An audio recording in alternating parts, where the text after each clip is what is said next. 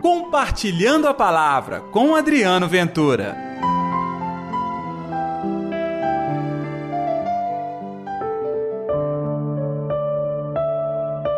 Enviou-me para proclamar a libertação dos cativos e aos cegos a recuperação da vista, para libertar os oprimidos e para proclamar o ano da graça do Senhor. Ei, gente, tudo bem? Iniciando mais uma semana, e aqui estamos nós com Compartilhando a Palavra na sua rádio, a Rádio América, a rádio da Padroeira de Minas. Que a paz, que o amor, que a alegria de Deus esteja reinando no seu coração. O evangelho desta segunda está em Lucas capítulo 4, versículos 16 ao 30. O Senhor esteja convosco, ele está no meio de nós. Proclamação do Evangelho de Jesus Cristo segundo Lucas. Glória a vós, Senhor. Naquele tempo veio Jesus à cidade de Nazaré, de onde se tinha criado. Conforme seu costume, entrou na sinagoga no sábado e levantou-se para fazer a leitura. Deram-lhe o livro do profeta Isaías. Abrindo o livro, Jesus achou a passagem que está escrito: O Espírito do Senhor está sobre mim, porque ele me consagrou com unção para anunciar a boa nova aos pobres, enviou-me a proclamar a libertação dos cativos, aos cegos a recuperação da vista, para libertar os oprimidos e proclamar um ano da graça do Senhor. Depois fechou o livro, entregou ao ajudante e sentou-se. Todos os que estavam na sinagoga tinham os olhos fixos nele. Então começou a dizer-lhes: Hoje se cumpriu esta passagem da Escritura que acabastes de ouvir. Todos davam testemunho a seu respeito, admirados com as palavras cheias de encanto que saíam da sua boca, e diziam: Não é este o filho de José? Jesus, porém, disse: Sem dúvida, vós me repetireis o provérbio: Médico, cura-te a ti mesmo. Faze também aqui em tua terra tudo o que ouvimos dizer que fizestes em Cafarnaum. E acrescentou: Em verdade eu vos digo que nenhum profeta é bem recebido em sua pátria. De fato, eu vos digo: no tempo do profeta Elias, quando não choveu durante três anos e seis meses, houve grande fome em toda a região. Havia muitas viúvas em Israel. No entanto, a nenhuma delas foi enviado Elias, senão a viúva que vivia em Serepta, na Sidônia. No tempo do profeta Eliseu, havia muitos leprosos em Israel. Contudo, nenhum deles foi curado, mas sim Naamã, o sírio. Quando ouviram estas palavras de Jesus, todos na sinagoga ficaram furiosos.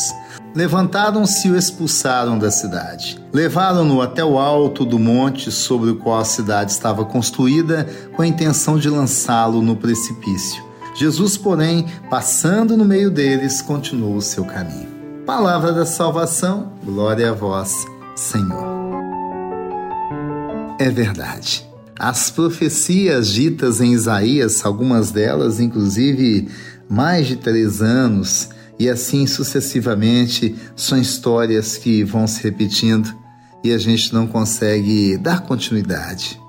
Pois bem, aqui o Senhor pega a passagem, ao recordar Isaías fica claramente para todo o povo que a promessa feita ao profeta Isaías aí sim estaria se realizando. Estava diante dos seus olhos, era Jesus Cristo. Mas nem todos assim compreenderam.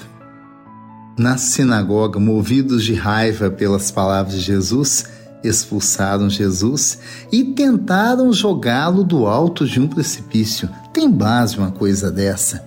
Quem confabulou e organizou para fazer isso é o povo judeu, aqueles para os quais Jesus veio ao mundo e anunciar a sua palavra. Gente, acredite, até hoje o Senhor Jesus tem as portas fechadas entre nós. Até hoje, no nosso coração, nós falamos tão bem da fé, mas nós não vivenciamos de verdade quem é Jesus Cristo na minha vida. Portanto, nós somos convidados hoje a abrir e encostar no Senhor, a pedir dele a bênção para sobreviver e passar por cima de todas as dificuldades e, sobretudo, a graça de lutar por um mundo melhor. Você tem responsabilidades nisso, eu também. Vamos então orar?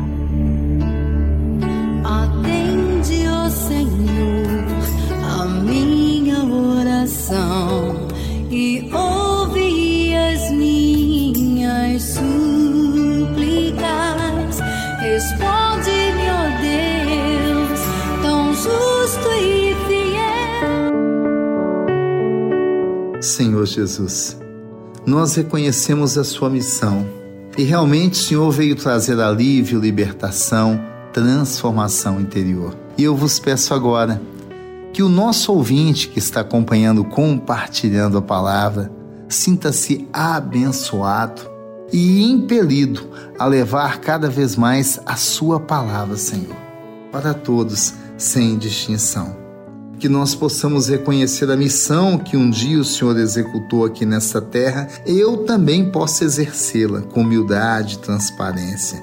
Sim, nós somos convidados a levar a libertação, a anunciar a boa nova a todos, sobretudo aos pobres, a libertar e dar de volta a visão.